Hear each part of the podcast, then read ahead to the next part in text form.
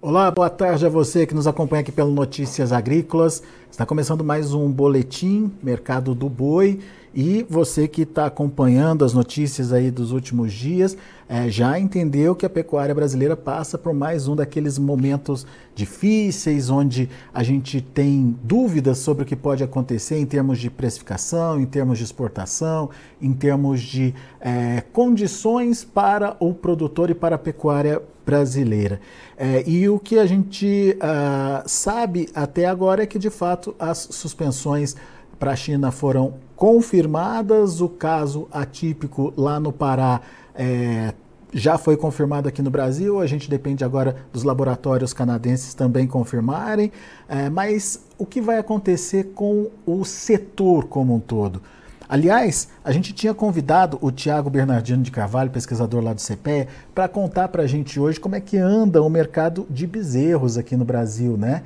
É, só que diante dessa incerteza sobre o que vai acontecer, é, tudo fica em suspenso, né, Tiago? Até, até agora a gente tinha um cenário bastante favorável aí é, nessa relação de troca boi gordo bezerro. É, será que isso pode continuar? Isso tende a se manter? Enfim, como é que essa questão da vaca louca interfere aí nos elos diferentes da cadeia pecuária? Tiago, seja bem-vindo, meu caro. Olá, Alexander, amigos do Notícias Agrícolas.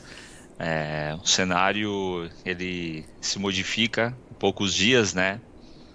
É, infelizmente para todo o setor de pecuária, para toda a economia brasileira mas a gente acredita que isso deve ser um movimento breve, né, dado todo o cenário atual, seja de comércio e demanda externa principalmente, assim como a resposta das autoridades brasileiras, assim, se tratando de um caso atípico, mas realmente em poucos dias, né, se modificou muito essa os números, seja das cotações, seja das incertezas, né, de negócios e também a questão do, da relação de troca, que vinha se desenhando como bem favorável né, dos últimos meses para o terminador na compra do bezerro, dado todo o cenário que a gente desenhou, vem desenhando, né, a, a, os analistas, os, até mesmo os pecuaristas observando no campo, mais oferta, mais pressão sobre preços dos animais mais jovens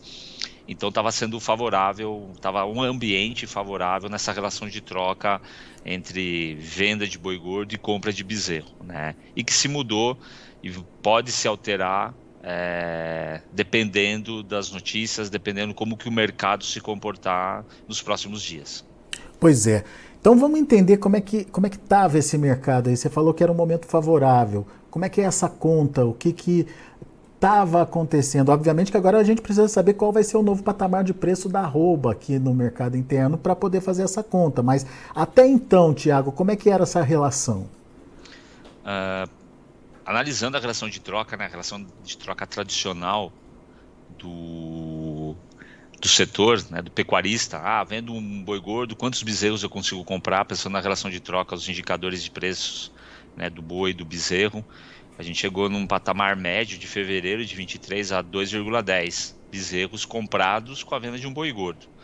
E só para quem nos acompanha, né, terem ideia de patamares, de coeficientes, esse patamar estava em 2,11 em junho de 22.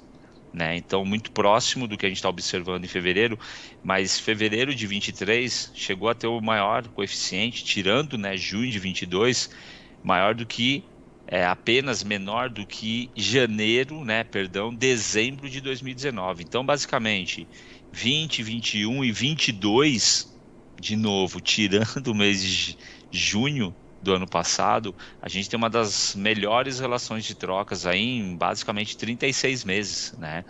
Então, esse número é muito favorável. E também se a gente inverter, fizer outra conta, uma relação de troca, né? Quantas arrobas de boi gordo, né? É, são necessárias para comprar um bezerro, pensando que a pecuária vem mudando, o boi gordo realmente vem sendo abatido com mais peso, né? E até mesmo o bezerro vem mudando. Essa relação também chegou a ser 8,08. Então, eu preciso em fevereiro de 8,08 arrobas de boi gordo para comprar um bezerro. E é o mesmo cenário dos meses. A gente estava empatado com junho de 22, quando chegou lá 8,07 arrobas de boi gordo para bezerro. Então, era um cenário em termos de relação de troca para o terminador muito favorável em praticamente três anos. É, obviamente que essa conta se faz com o preço do boi gordo e o preço do bezerro.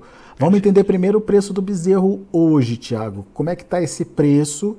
É, e ele vem perdendo valor aí ao longo do tempo? Olha, é, analisando né, a média né, do mês aqui de, de fevereiro, a gente está falando algo em torno de R$ 2.370 cabeça do bezerro né, negociado na principal praça no Mato Grosso do Sul, é a referência das cotações do CPEA. Isso representa 1,05% a menos do que janeiro de 23, né, quando chegou a 2.395 reais e 32 centavos. Mas se a gente comparar com uh, fevereiro do ano passado, em termos reais, o bezerro já atinge uma queda de 18% nas suas cotações.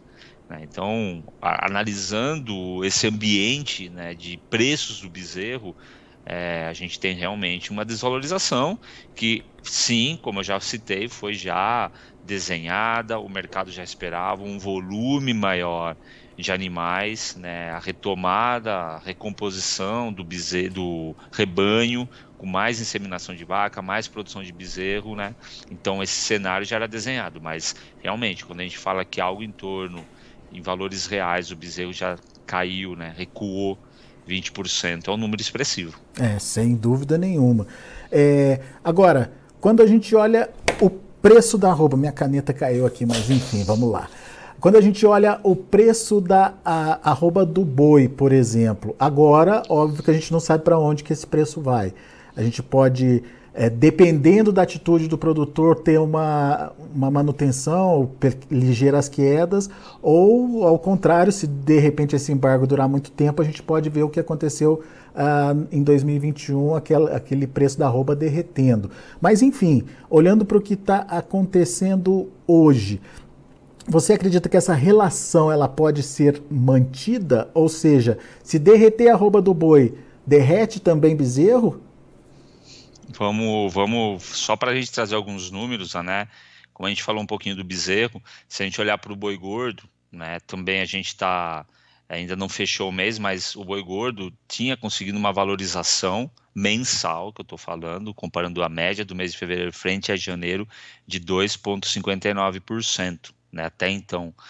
E se a gente olhar em relação ao ano passado, também com valores reais, né, deflacionados, então, comparando fevereiro de 23 com fevereiro de 22, a queda é de 14,14%. Então, sempre lembrando, a queda do bezerro foi algo em torno de 18%, enquanto do boi gordo 14%. Por isso que favoreceu, uhum. sim, a uhum. relação de troca. E aí é uma pergunta pertinente, né? É, se cair o preço do boi, cai o preço do bezerro. É, é claro que a gente tem um efeito cadeia, né? Como a gente sempre diz, quando um elo de uma cadeia tem algum problema ou é, quando eu falo problema, pode ser até um problema positivo, né? É, uma oferta restrita, uma oferta maior, uma demanda menor, uma demanda maior. Então, desde o início da cadeia até o final da cadeia, seja por insumos, seja dentro da porteira, seja por questão de processamento de carne, até mesmo consumidor, eu vou afetar a cadeia como um todo. Tá? Então, naturalmente que o efeito, né, o impacto, vai depender muito das ações dos elos das cadeias. Quando a gente fala da, da queda do boi, ah, o preço da carne já vai cair, perdão, queda das exportações, o preço da carne já vai cair. Se a gente lembrar o que aconteceu na vaca louca, né, em atípica em 2021, o preço do boi caiu seus 14%, 15%, enquanto o preço da carne no atacado, no varejo, algo em torno de 5%. Então, assim, vai depender muito da. Era uma outra realidade de oferta mais restrita, vai depender muito da questão da, do estoque, seja do atacado, do varejo, dos estoques dentro da indústria frigorífica, até quando eles têm esse poder, e isso vai repassando. Então, isso repassa para o pecuarista. O pecuarista ele já vem sentindo isso. Né? Com muitas indústrias fora de negócio, buscando realmente um patamar de preços, entendendo como o mercado vai trabalhar, e isso vai afetando as demais, porque eu posso realmente travar negociações, seja em relação a boi magro, seja em relação a bezerro. Então, essa relação pode vir a melhorar, a relação de troca, ou piorar, vai depender muito, como eu falei, da posição de cada elo se eu tiver condição de passo, se eu conseguir manter esse meu bezerro ou não, ou não, eu vou ter que descartar. Ah, não, eu vou resolver fazer uma recria para realmente conseguir um preço melhor, passado toda essa tormenta, podemos dizer assim, ou não, eu vou ter que repassar essa cria de qualquer jeito porque eu não tenho espaço, não tenho caixa para manter esse animal na minha propriedade. Então, isso vai fazer com que os preços oscilem, tá? Então vai depender muito desse movimento, Alexander. Então a gente pode sim com queda do preço do boi gordo, ter queda do preço do bezerro também. Assim como eu posso ter produtores de engorda segurando mais animais para minimizar a queda, assim como bezerros segurando mais animais para minimizar a queda. Então a gente vai acompanhar nos próximos dias como irá se comportar. Mas evidentemente, é, como eu já falei no início, efeito cadeia. Pois Sempre é. a gente tem uma pressão de um lado, a gente tem a pressão no outro também. E isso pode vir a favorecer. Pois é. O pecuarista que estava fazendo as contas já para fazer essa reposição do, do rebanho dele, qual é a melhor atitude agora, Tiago? É esperar para ver uma definição de preço? É aproveitar porque ainda assim é uma relação de troca favorável? Tem, tem alguma coisa a se fazer nesse momento? Ele, ele, sim, ele tem que, eu acho que primeiro de tudo continuar acompanhando esses números.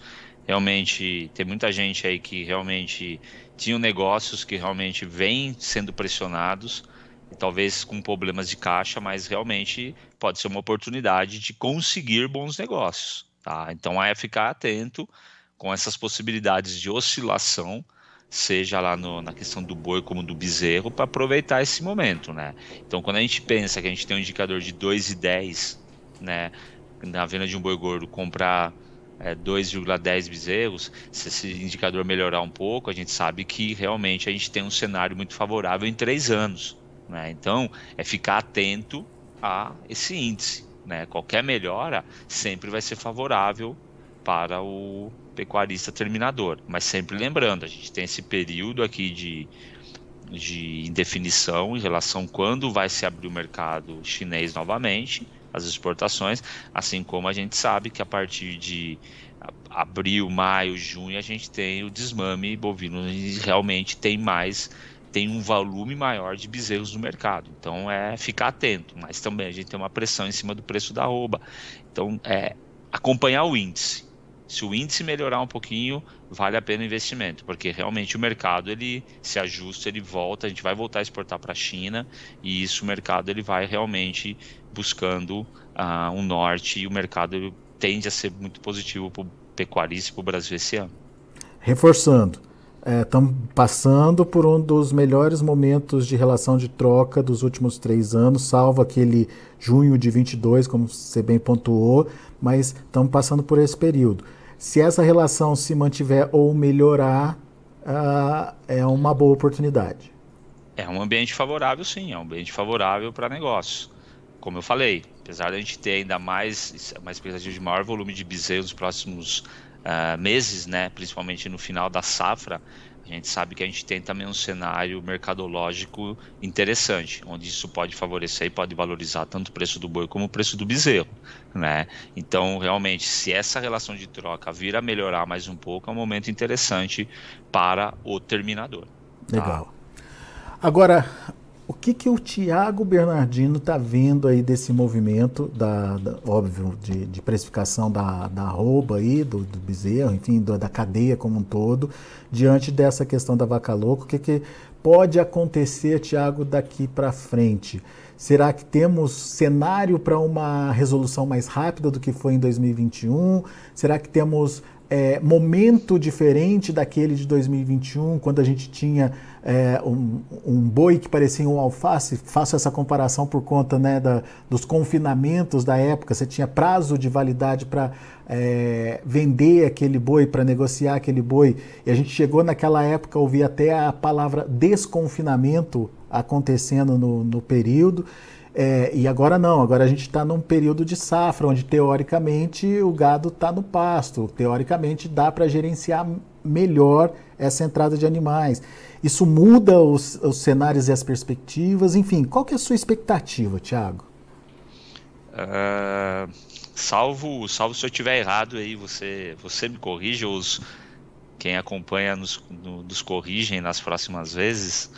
Uh, no começo do ano a gente conversou e, e a gente dizia que era o ano onde a gente ia ter mais oferta, era um ano, dado as condições aquele janeiro naturais, era um ano de as exportações continuarem firmes e um ano talvez de uma demanda interna com todo o ambiente do novo governo, de evidentemente de um apoio maior na questão social, de uma demanda melhorar, até pela pressão menor da inflação. Então era esse o que a gente desenhava. Realmente a gente tem esse cenário de sanidade de vaca louca típica, né, que realmente trava as exportações. O que, que eu vejo? Ah, no primeiro momento, eu olho de fevereiro do ano passado a janeiro desse ano, se eu pegar a média de tudo que a gente exportou para a China, eu estou falando de uma média mensal de 107 mil toneladas. Média mensal. Janeiro desse ano foi 98, uh, fevereiro do ano passado 87. Então, se eu pegar a média, chegando em agosto, 130 mil toneladas, setembro de 22, 136 mil toneladas, os maiores meses.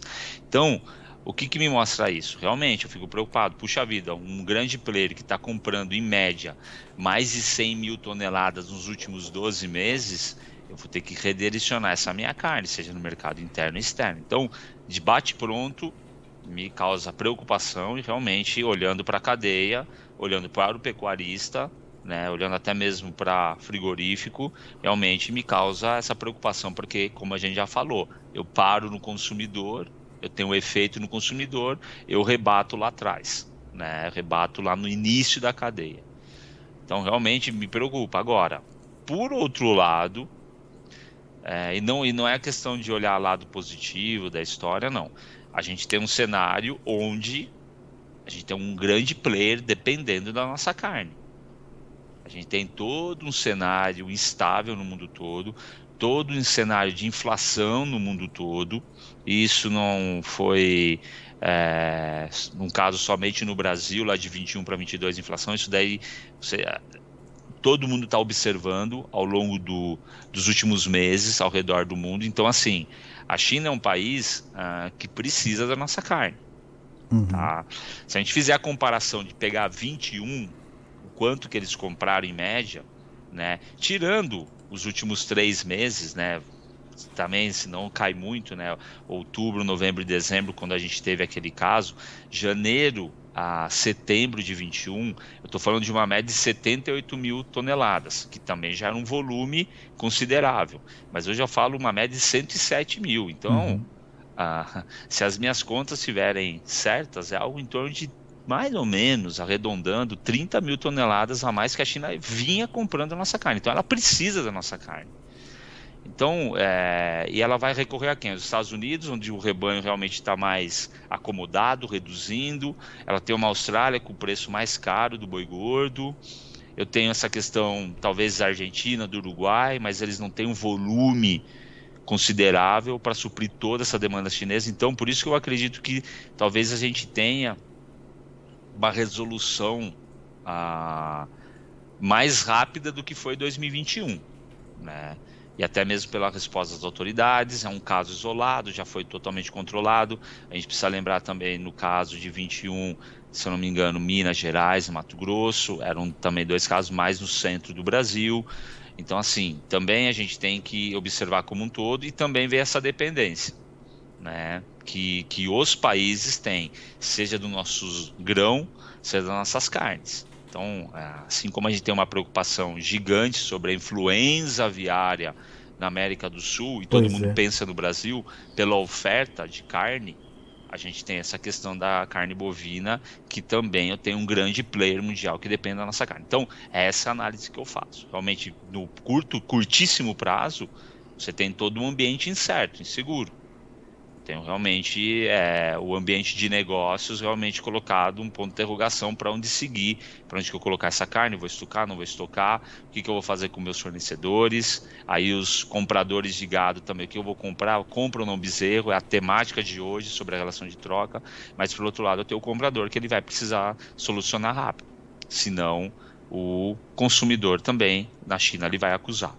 Então, quando a gente fala de mais de 100 dias em 2021, eu acho que é um período, de certa maneira, mais longo tá? Uhum. É, que, que ocorreu. Acredito que isso seja mais ameno nesse 2023. A gente espera, né?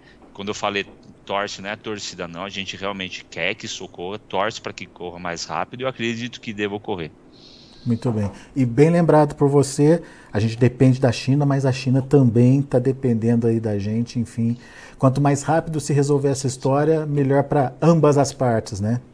Perfeito. Evidentemente, vai ter, vão ter negociações de preços, é, todo esse ambiente aí de é, todo mundo querer se aproveitar no bom sentido aí do, de uma comercialização melhor ao longo da cadeia, até na ponta final, até o consumidor é, venho recebendo bastante mensagens, seja do mercado, seja da, de amigos. Ah, então agora o preço da carne vai cair, graças a Deus. Então, é uma expectativa da, da cadeia como um todo. Então, o, o ambiente de negócio, é, realmente, ele fica favorável para quem realmente é, pode comprar ou não né, tomar essa decisão. E aí quem realmente tem oferta, ela vai ter que entender como vai encaixar. Mas com certeza, sua fala é a verdadeira. A gente depende da China, mas a China também depende da gente. Boa. Tiago, mais uma vez, bela análise. Obrigado, meu caro, mais uma vez pela sua participação conosco. A gente sempre conta contigo aí para ajudar a gente a entender, é, principalmente nesses momentos, né? Momentos complicados aí do mercado. Volte sempre, viu, Tiago?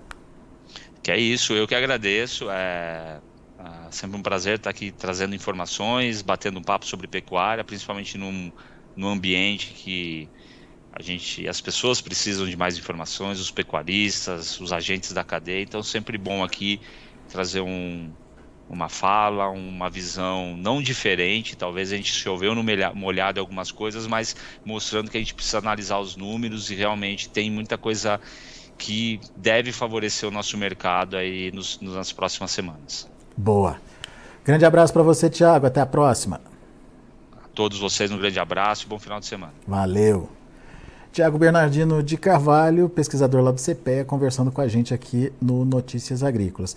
No primeiro momento, a gente tinha combinado com o Tiago de falar sobre o mercado de bezerros, mas diante dessa novidade, que foi é, a confirmação aí de um caso de vaca locatípica lá no Pará, é, obviamente muda todo o cenário é, de relação de troca, de precificação, tanto da rouba quanto do bezerro, enfim. É, mas o Tiago é, explicou direitinho para a gente o que, que, pode acontecer. E, na verdade, é um momento favorável para a relação de troca e aparentemente esse momento deve se manter aí, é, principalmente para o terminador. Para o criador, a situação é diferente, quedas significativas de quase 20% uh, de um ano para o outro, e uh, uma queda real, isso uh, deflacionado, né? Eh, fazendo as contas, tirando aí a inflação. Então, temos aí uma situação complicada, mas que precisa ser entendida daqui para frente, principalmente com possíveis novas precificações. Deixa eu passar para vocês como estão os negócios lá na B3, no Mercado Futuro. Você acompanha comigo na tela. Fevereiro caindo bem, 3,71%, 281,65. O março caindo hoje 0,82% a 290 reais, o abril 292 reais, 0,21% e o maio R$ 287,50, maio subindo 0,84%, mercado ainda é, trabalhando de forma mista aí em termos de fechamento. O indicador CPEA fechou com queda forte ontem, né, de 10 pontos, quase 11 pontos de queda aí a 267,45, mas é porque não tinha referência no mercado, os negócios ficaram bastante travados e os frigoríficos acabaram também nem ofertando preços aí para a compra de animais, aguardando para saber o que ia acontecer de fato com o mercado. 267,45, portanto, último indicador é, do boi gordo lá do CPEA.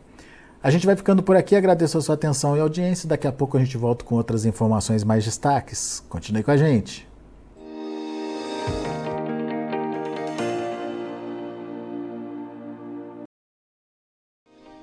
Se inscreva em nossas mídias sociais. No Facebook, Notícias Agrícolas. No Instagram, arroba Notícias Agrícolas. E em nosso Twitter, arroba Norteagri. E para não perder nenhum vídeo, não se esqueça de nos acompanhar no YouTube e na Twitch Notícias Agrícolas Oficial.